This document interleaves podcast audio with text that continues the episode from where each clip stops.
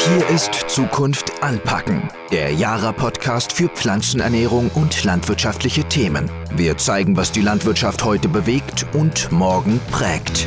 Hallo und herzlich willkommen zu einer neuen Episode von Zukunft anpacken. Die meisten von euch sind mit der Stickstoffdüngung für dieses Jahr sicher gerade durch. Und jetzt heißt es ja beobachten, wie die Bestände sich entwickeln, damit ihr bei der Stickstoffgabe im kommenden Frühjahr, wenn nötig, die richtigen Anpassungen vornehmen könnt und natürlich auch schon beim Kauf für die nächste Saison leichte Entscheidungen treffen könnt. Dafür ist es auch gedacht. Mit dieser und der kommenden Episode wollen wir dabei unterstützen und deshalb packen wir die voll mit Wissen. Diese Episode widmet sich dem Thema Stickstoff und die kommende Episode, die dockt da an, denn Stickstoff lässt sich nicht ohne Schwefel denken und darüber erfahrt ihr dann in der kommenden Episode alles, was ihr wissen müsst. Unser Experte für beide Episoden ist Sören Hersemann. Sören, erst einmal Hallo. Ja, hi. Du bist Jara Fachberater, sitzt aber auch manchmal selbst noch auf dem Trecker und gerade deshalb ist vielleicht die Aufnahme auch mal ab und zu ein bisschen hallig in einem Bauernhaus mit ziemlich hohen Decken. Ganz genau. Ist richtig, ne? Ja, wenn man so will, äh, habe ich die Landwirtschaft von der Pika auf gelernt. Ich komme selber vom landwirtschaftlichen Betrieb, äh, Ackerbau und Schweinehaltung. Ähm, ja, von daher äh, bin ich mit der Landwirtschaft aufgewachsen, habe dann auch äh, zunächst nach der Schule eine landwirtschaftliche Lehre gemacht, studiert. Bin dann bei Jara gelandet, aber neben meiner Tätigkeit bei Jara natürlich auch irgendwo auf dem elterlichen Betrieb immer stark eingebunden und dementsprechend auch noch auf dem Trecker anzufinden. Und dann hast du ja diesen Satz, den alle Landwirtinnen und Landwirte irgendwann mal gelernt haben in der Schule, äh, auch inhaliert, dass Stickstoff der Motor des Pflanzenwachstums ist. Vielleicht gehen wir nochmal in das Klassenzimmer von allen zurück zur Erinnerung. Was steckt denn hinter diesem Satz? Warum ist, ist Stickstoff denn so wichtig für das Pflanzenwachstum? Ja, du hast es im Prinzip äh, schon sehr schön ja, plakativ gesagt. Das hat jeder irgendwie mal gelernt. Äh, der Motor des Pflanzenwachstums. Ähm, unterm Strich muss man sagen, von allen Nährstoffen, die wir so für die Pflanze benötigen, ist Stickstoff der Nährstoff, der das Wachstum am meisten fördert und ähm, letztendlich dann auch den höchsten Effekt auf die Erträge hat. Ähm, Stickstoff ist ein wichtiger Eiweißbaustein. Ähm, wir brauchen Stickstoff für hohe Proteingehalte im Weizen, aber auch im Grünland. Jeder kennt irgendwo Chlorophyll als ja, den Farbstoff, der, der letzten Endes dann die Blätter grün erscheinen lässt. Und ähm, Stickstoff ist da ein wesentlicher Bestandteil auch vom Chlorophyll und äh, natürlich auch noch ein Bestandteil verschiedener weiterer Verbindungen. Und vielleicht als Randnotiz auch so ganz interessant, nur Pflanzen und auch Bakterien sind in der Lage, aus Ammonium und Nitrat Eiweißverbindungen aufzubauen. Mhm. Weil Stickstoff kommt ja eigentlich auch in der Natur vor, ne? Ganz genau. Ähm, wir haben da verschiedene ja, Stickstoffvorkommen, wenn man so will. Äh, ganz trivial, was vielleicht auch jeder irgendwo mal im Biologieunterricht gelernt hat. Unsere Luft, die wir tagtäglich jeden Moment einatmen, besteht zu 78 Prozent aus Stickstoff. Und äh, das ist elementarer Stickstoff. Ähm, in der Luft haben wir aber auch noch die Stickstoffoxid, Stickstoffmonoxid. Ähm, aber in erster Linie ist es natürlich der elementare Stickstoff, der dann den Hauptbestandteil der Luft ausmacht. Und logischerweise, das weiß auch jeder Landwirt, haben wir auch jede Menge Stickstoff im Boden. Das meiste sind organische Verbindungen, aber natürlich auch im Boden in Form von Ammonium und Nitrat. Jetzt ist dann natürlich die Frage, okay, kommt im Boden vor, kommt in der Luft vor, wir düngen es noch. Warum eigentlich überhaupt? Warum ist es denn nötig, da äh, noch Stickstoffdünger dann für die Pflanzenernährung bereitzustellen? Ja, das ist äh, zunächst einmal eine gute Frage. Ähm, gerade diesen Luftstickstoff, den können ja nur die Leguminosen nutzen. Die sind in der Lage, dann den Stickstoff aus der Luft auch für ihr Wachstum zu nutzen. Das können der überwiegende Teil unserer Ackerkulturen kann das nicht. Ähm, da sind wir dann eben über die Aufnahme äh, über den Boden bzw. über die Wurzel darauf angewiesen.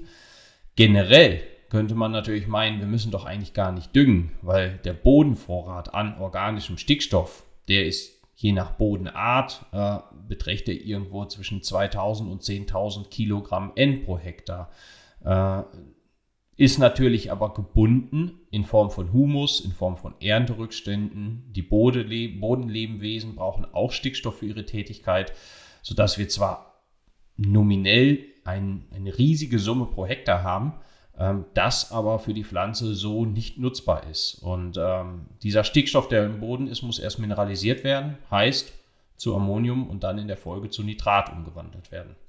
Deshalb düngt man mit Stickstoff, der schnell verfügbar ist und das ist Ammoniumnitratstickstoff, richtig, ne? Genau, also Ammoniumnitrat wäre jetzt eine, eine Form, die wir so in Düngern vorfinden. Äh, wäre dann quasi beides, Ammonium und Nitrat. Ähm, letzten Endes sind Ammonium und Nitrat die beiden Formen, die von der Pflanze aufnehmbar sind. Ähm, Ammonium muss man vielleicht, um es kurz zu charakterisieren, ähm, wird an Ton- und Humusteilchen angelagert, ist, wie viele natürlich dann wissen, im Boden wenig mobil das heißt, die Wurzeln müssen zum Ammonium hinwachsen, ähm, weil es nur eben in unmittelbarer Wurzelnähe aufgenommen werden kann.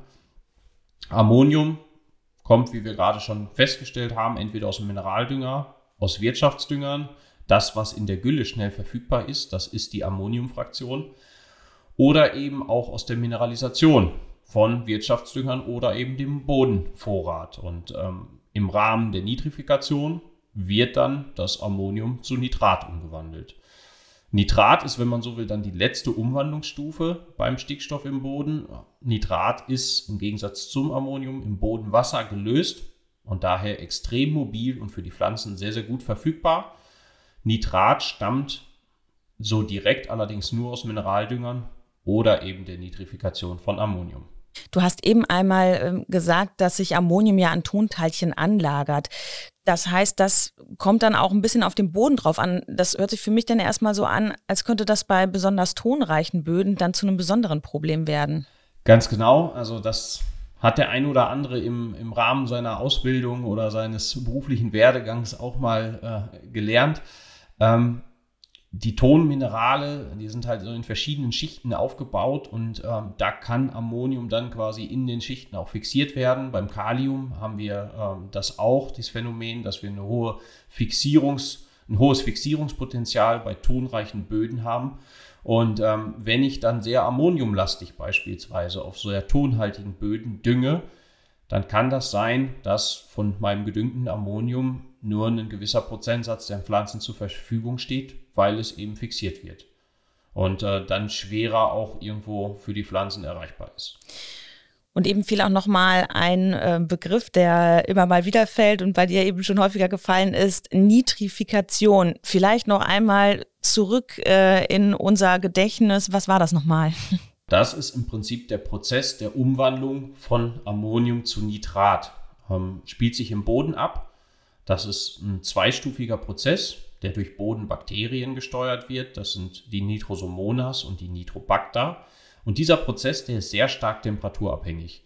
Das heißt, bei sehr kalten Temperaturen, da sind die Bakterien natürlich auch sehr träge und arbeiten sehr, sehr langsam. Und äh, wenn ich beispielsweise Bodentemperaturen von 5 Grad habe, wie wir das zu Vegetationsbeginn bei der ersten Gabe dann oftmals haben, dann dauert diese Umwandlung von Ammonium zu Nitrat gut und gerne schnell sechs Wochen.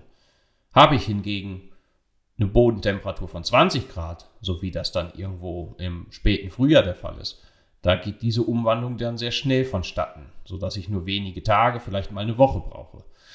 Das heißt, gerade bei kalten Bedingungen muss ich, wenn wir jetzt schon mal den Bogen so ein bisschen zur praktischen Düngung schlagen, mir bewusst sein, dass ich aus der Ammoniumfraktion im Dünger eine sehr langsame Wirkung habe, eine sehr verhaltene Wirkung. Und das muss ich halt immer auch bei meiner Planung, bei der Strategie so ein bisschen berücksichtigen. Ja, und vor allem, was mir dabei noch so ein bisschen klar wird, ist, eigentlich muss man sagen, dass die Nitrifikation überhaupt nicht planbar ist, ne? weil ich weiß ja nun nicht, wie schnell sich die Böden erwärmen. Das kommt ja auch auf jedes Jahr drauf an. Vielleicht schauen wir da mal auf dieses Jahr. Dieses Jahr ist doch recht kalt gewesen, ne? Also dieses Jahr ist so ein bisschen ja, wieder, wieder ein, ein, ein Jahr, was vielleicht vor zehn Jahren üblich war. Ähm, temperaturmäßig eher ein verhaltenerer Beginn, nur so ein sanfter Einstieg ins Frühjahr. Wir waren, was vielleicht so die Temperaturen angeht, ähm, die letzten Jahre so ein bisschen getäuscht, ein bisschen verwöhnt, äh, mhm. weil wir dann schon sehr frühlingshafte Bedingungen recht früh hatten. In solchen Jahren, wenn die Bodentemperaturen rasant steigen, wie du eben schon genau richtig eigentlich analysiert hast, haben wir dann auch ein schnelles Einsetzen der Mineralisation. Habe ich jetzt aber wie dieses Jahr kalte Bedingungen, dann zieht sich auch die Wirkung aus der Gülle beispielsweise, aus der Ammoniumfraktion, sehr lange hin. Und so ist es immer irgendwie sehr schwer zu planen. Und so muss ich bei meiner Düngestrategie mir auch ja, bei der Planung immer irgendwie eine gewisse Flexibilität äh, vorbehalten. Also sprich, äh, gucken, dass ich irgendwo auch einen Nitratanteil vielleicht in meiner Düngung mit integriere, den ich dann je nach Witterungsbedingungen mal vorne, mal hinten irgendwie äh, einsetze. Aber da bin ich schlussendlich dann flexibel und kann immer auf die Witterungsbedingungen auch gut reagieren. Vielleicht schauen wir tatsächlich nochmal auf die eigene Düngestrategie ähm, von den Landwirtinnen und Landwirten, die uns zuhören. Gibt es da hm, ja jemanden, der besonders vielleicht nochmal aufgrund der nicht planbaren Nitrifikation seine Düngestrategie überdenken sollte? Also sicherlich ja, Landwirtinnen und Landwirte, die Standorte haben, wo ähm, sich der Boden nicht so schnell erwärmt. Äh, gibt es da aber auch noch andere Gruppen? Ja, also da ist das Thema natürlich immer sehr komplex, weil jeder Betrieb auch irgendwo dann individuell äh, unterschiedlich aufgestellt ist. Ähm, das fängt beim Standort an. Natürlich, wie wir eben schon festgestellt haben, Standorte, die sich sehr langsam erwärmen, wenn wir oben in die Küstenregionen gucken, Marschböden mit hohen Tonanteilen etc. Da sind natürlich langsam wirkende Dünger eigentlich absolut unbrauchbar, weil ich eine schnelle Wirkung haben muss, weil die Böden sich eh langsam erwärmen. Da muss ich dann die Bestände vielleicht dann auch ein bisschen äh, besser anschieben. Ähm, so, dann habe ich natürlich auch Betriebe, die einen Großteil der Düngung über organische Dünger abdecken, sprich Gülle oder Gärreste. Ähm, wie wir eben festgestellt haben schon, ist das ja auch alles in Ammoniumform äh, in der Gülle vorhanden, was da dann potenziell in dem Jahr auch wirkt. Heißt, ich habe auch ein Stück weit wieder so eine kleine Blackbox, wann wirkt die Gülle? Da ist dann bei der Gülle auch noch erschwerend, zu nennen, dass es natürlich auch sehr stark davon abhängt, ist sie dünn, ist sie flüssig, sickert sie gut in den Boden ein, ist sie eher ein bisschen fester, äh, hat sie hohe Trockensubstanzgehalte. Und gerade wenn ich eine Gülle als trägeren Pol irgendwo habe, dann brauche ich einen Gegenpol, der schnell wirkt, sodass ich sagen muss, eine Gülle oder eine mineralische Ergänzung zur Gülle sollte immer einen Nitratanteil haben, um die Bestände dann ein bisschen schneller anschieben zu können. Und ähm, das bezieht sich jetzt natürlich nur, ja, ich sag mal rein auf die Geschwindigkeit. Ähm, unterm Strich muss man ja auch immer noch bedenken, was habe ich für ein Verlustrisiko? Gas in Form von gasförmigen Verlusten, Ammoniakverluste. Ähm, da sind natürlich auch ammoniumhaltige Dünger immer ein bisschen kritischer zu sehen, aber grundsätzlich natürlich der Harnstoff, der da äh, ja, mit den gasförmigen Verlusten am, am höchsten angesiedelt ist. Hm.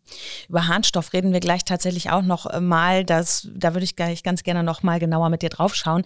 Aber zunächst einmal zu einem äh, bösen, bösen Wort, was wir an dieser Stelle einmal nennen müssen, weil es immer wieder genannt wird, die Nitratauswaschung. Äh, bei Feldnitrat kommt auch gleich so diese Assoziation zur Nitratauswaschung. Und ähm, vielleicht kannst du mal sagen, wie schätzt du denn dieses Thema ein? Das ist natürlich in der Tat etwas, was beim Thema Nitrat immer gerade vielleicht auch in die Köpfe der allgemeinen Bevölkerung äh, huscht. Ähm, natürlich ist das Nitrat im Bodenwasser gelöst und kann dadurch auch ausgewaschen werden. Das ist sicherlich nicht wegzudiskutieren. In Bezug auf die Düngung muss man sich aber grundsätzlich erstmal die Frage stellen, wann findet die Auswaschung statt? Das ist primär über die Wintermonate der Fall. Wenn wir viele Niederschläge haben, wenn wir wassergesättigte Böden haben, dann wird Nitrat ausgewaschen und landet dann irgendwann nach Jahren auch im Grundwasser. Während der Vegetation, sprich so wie jetzt im Frühjahr, verdunsten die Pflanzen Wasser aus dem Boden und ziehen entsprechend über die Wurzeln Wasser wieder nach. Ähm, man spricht dann auch im Prinzip von einer aufwärts gerichteten Wasserbewegung. Das heißt, das Wasser wird dann gegen die eigentliche Schwerkraft im Oberboden gehalten oder sogar mit einem kapillaren Aufstieg nach oben befördert. Wenn das Wasser natürlich nach oben geht, Richtung Pflanze, dann ist Auswaschung auch kein Thema mehr. Das heißt, Nitratauswaschung, das ist ein Thema im Herbst, im Winter, aber nicht in der Vegetation. Es gibt sicherlich vielleicht mal Ausnahmefälle auf 15er Sandboden, wenn wir extrem Niederschlagsereignisse haben von 60 Liter am Tag oder so, dass dann der Stickstoff auch mal ein bisschen nach unten verlagert wird. Aber im überwiegenden Teil der Ackerböden ist, äh, ist Auswaschung in der Vegetation kein Thema. Wenn man generell die Nitratauswaschung vermeiden oder reduzieren will, dann ist das oberste Credo, dass ich eine hohe Ineffizienz in der Saison hinkriege. Heißt, den Stickstoff, den ich auf den Acker schmeiße, dass ich den auch irgendwo in Ertrag ummünze. Das führt dann dazu, dass ich niedrige Rest-N-Min-Werte nach der Ernte habe. Und je weniger N-Min nach der Ernte im Boden ist, desto weniger kann dann auch ausgewaschen mhm. werden. Okay. Jetzt hast du eben schon einmal den Harnstoff angesprochen. Lass uns doch da gerne noch einmal genauer ins ins äh, Detail gehen. Das ist ja der weltweit wohl bedeutendste N-Dünger. Wie ist Harnstoff denn in diesem gesamten Kontext einzuordnen? Ja, ähm, Harnstoff ist, wenn wir jetzt so vielleicht mal den Blick in, in diese Umwandlungskette werfen, ähm, Harnstoff oder beziehungsweise auch Amidstickstoff muss zunächst erst zu Ammonium umgewandelt werden, um dann halt zu Nitrat umgewandelt werden. Das heißt, es ist so von dieser Umwandlungskette der längste Schritt und somit ist Harnstoff auch von allen Enddüngern der am langsamsten wirkendste. Ähm, diese Umwandlung von Harnstoff zu Ammonium erfolgt im Rahmen der sogenannten Harnstoffhydrolyse. Das ist ein Prozess, anders als die Nitrifikation, die über Bodenbakterien abläuft, läuft die Harnstoffhydrolyse ab, im Wesentlichen durch ein Enzym, die Urease.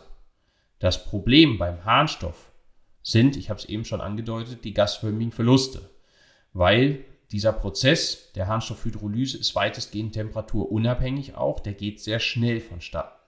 Das heißt, wenn jetzt beispielsweise ein Harnstoffkorn auf den Boden auftritt, dann wird diese Harnstoffhydrolyse sehr schnell in Gang gesetzt und im Rahmen der Harnstoffhydrolyse rund um das Düngerkorn steigt kurzzeitig der pH-Wert. Als Ergebnis dieses ersten Schrittes habe ich dann natürlich Ammoniumstickstoff vorliegen. Aber ich befinde mich rund ums Düngerkorn in einem ja, tempo, temporär höheren pH-Wertmilieu. Ein hoher pH-Wert ist immer gekennzeichnet durch das Vorhandensein von OH-Ionen. OH- und NH4+, also Ammonium, reagieren und es entsteht Wasser und Ammoniak. Und das Ammoniak verflüchtigt sich, es ist ein Gas und dann habe ich in dem Sinne den Stickstoff verloren und er steht nicht mehr den Pflanzen zur Verfügung. Nun ist es in Deutschland seit äh, 2020 so, dass wir die Pflicht haben, Harnstoff, wenn er nicht sofort eingearbeitet wird, mit Urease-Inhibitoren äh, zu versehen, ähm, um eben diese, dieses Verlustpotenzial einzudämmen. Ähm, definitiv ist es so, dass diese Urease-Inhibitoren die gasförmigen Verluste mindern. Ich komme aber nicht an die Effizienz beispielsweise von einem Kalkamonsalpeter ran, wo ich mit Ammoniumnitrat einfach diesen Umwandlungsschritt komplett auslasse. Das heißt, die effizienteste Endform wird der Harnstoff auch mit einem Inhibitor nicht sein. Ähm, gerade in diesem Jahr beobachten wir relativ viele Probleme auch mit Importdüngern, äh, wo dann der Inhibitor nachträglich aufgesprüht wurde. Das heißt, die Düngerqualität die wird natürlich nicht unbedingt besser, wenn ich einen Urease-inhibierten Harnstoff habe, der dann ja, irgendwo außerhalb Europas produziert wurde, hier im Hafen besprüht wurde. Und äh, das sollte man sich halt auch trotz aller biologischer Grundlagen immer vor Augen führen. Die Düngerqualität, das ist eigentlich primär auch erstmal das A und O, um den Dünger dann in der Fläche gut zu verteilen. Okay, so viel zum Harnstoff und zu eigentlich allem, was du jetzt zu Stickstoff gesagt hast. Es ist einfach ein wahnsinnig wichtiges und aber auch komplexes Thema. Äh, vielen Dank, dass du uns das alles so runtergebrochen auch nochmal erklärt hast, uns zurück ins Klassenzimmer genommen hast, ein Stück weit. Ähm, vielleicht können wir aber zum Ende der Episode dieses ganze Wissen jetzt noch einmal mit einem ja, finalen Blick auf die praktische Düngung zusammenfassen. Kannst du das einmal tun, bitte? Ja, um es vielleicht so runterzubrechen, klar, grundsätzlich können Pflanzen sowohl Ammonium als auch Nitrat aufnehmen. Und ähm, man muss auch sicherlich sagen, es ist nie so schwarz-weiß, wie es in der Theorie immer dargestellt wird. Reine Ammoniumernährung, reine Nitraternährung. Es ist immer irgendwo eine Mischform. Nichtsdestotrotz wird der Großteil des Stickstoffs von den Pflanzen über Nitrat aufgenommen wie wir eingangs festgestellt haben, muss Ammonium erst von den Pflanzen erwachsen werden. Heißt, die Wurzeln müssen dahin wachsen. Das wird natürlich immer sehr positiv ausgelegt, indem man sagt, ja, cool, ich zwinge die Pflanze zu Wurzelwachstum durch eine Ammoniumernährung. Das Problem ist, um Wurzelwachstum hinzukriegen, brauche ich natürlich Substanz, brauche ich Stickstoff. Und gerade in Jahren mit spät gedrilltem Weizen beispielsweise, der zu Vegetationsbeginn nur eine schwache Wurzel hat, da funktioniert das nicht. Da kann ich auch, wenn ich wenig Wurzeln habe, dann kann ich das auch schlecht erwachsen. Von daher ist so eine ammoniumlastige Düngung bei schwacher Wurzel und kalten Bedingungen eher schwierig. Ähm, wir haben zusätzlich das Problem angesprochen, tonreiche Standorte. Es besteht immer die Gefahr der Ammoniumfixierung. Zudem wollen ja nicht nur unsere Pflanzen auch Stickstoff haben, sondern auch unsere Mikroorganismen im Boden. Im Gegensatz zur Pflanze bevorzugen die allerdings nicht Nitrat, sondern Ammonium. Man spricht dann in dem Fall auch von der mikrobiellen Ammoniumfixierung. Das heißt, die kleinen Organismen im Boden, die klauen uns auch so ein bisschen was weg. Und äh, da ist halt so ein Nitratanteil schon immer ganz gut, weil der wirklich ausschließlich der Pflanze vorbehalten ist, wenn man so sagen will. Und äh, unterm Strich muss man dann immer sagen, so dieses ganze, diese ganzen Unwägbarkeiten, Witterung, Standort, wann wirkt die Gülle, der können wir am besten immer irgendwie begegnen mit einem entsprechend hohen Nitratanteil, weil wir da einfach am wirkungsschnellsten, wirkungssichersten und auch irgendwo natürlich dann am flexibelsten sind. Alles klar lieben Dank an dich, Sören, dass du dieses ganze Wissen mit uns geteilt hast. Sollte es dazu noch Fragen geben oder solltet ihr da draußen sagen, ah, ich denke, ich müsste meine Düngungsstrategie mal anpassen, aber ich muss da das ein oder andere noch klären. Die Jara Fachberater, die sind dafür da, eure Fragen zu dem Thema zu beantworten und die Kontaktdaten von Sören und den Kolleginnen und Kollegen, je nach Gebiet, äh, die findet ihr unter jara.de slash Kontakt. Und Sören, der kommt wieder, wie ich eingangs schon gesagt habe. In der nächsten Episode sprechen wir nämlich über Schwefel. Ich würde mal den als ähm, Pflanzenwachstumskumpel von Stickstoff bezeichnen wollen. Stimmt das, Sören? Passt eigentlich sehr gut. Also ist schön umschrieben und das gucken wir uns dann gerne wieder an. In der nächsten Episode sprechen wir über den Pflanzenwachstumskumpel von Stickstoff und zwar Schwefel. Hört da auf jeden Fall wieder rein. Danke und bis dahin. Tschüss. Ciao. Das war Zukunft anpacken, der Jara-Podcast für Pflanzenernährung und landwirtschaftliche Themen. Weitere Informationen auf jara.de.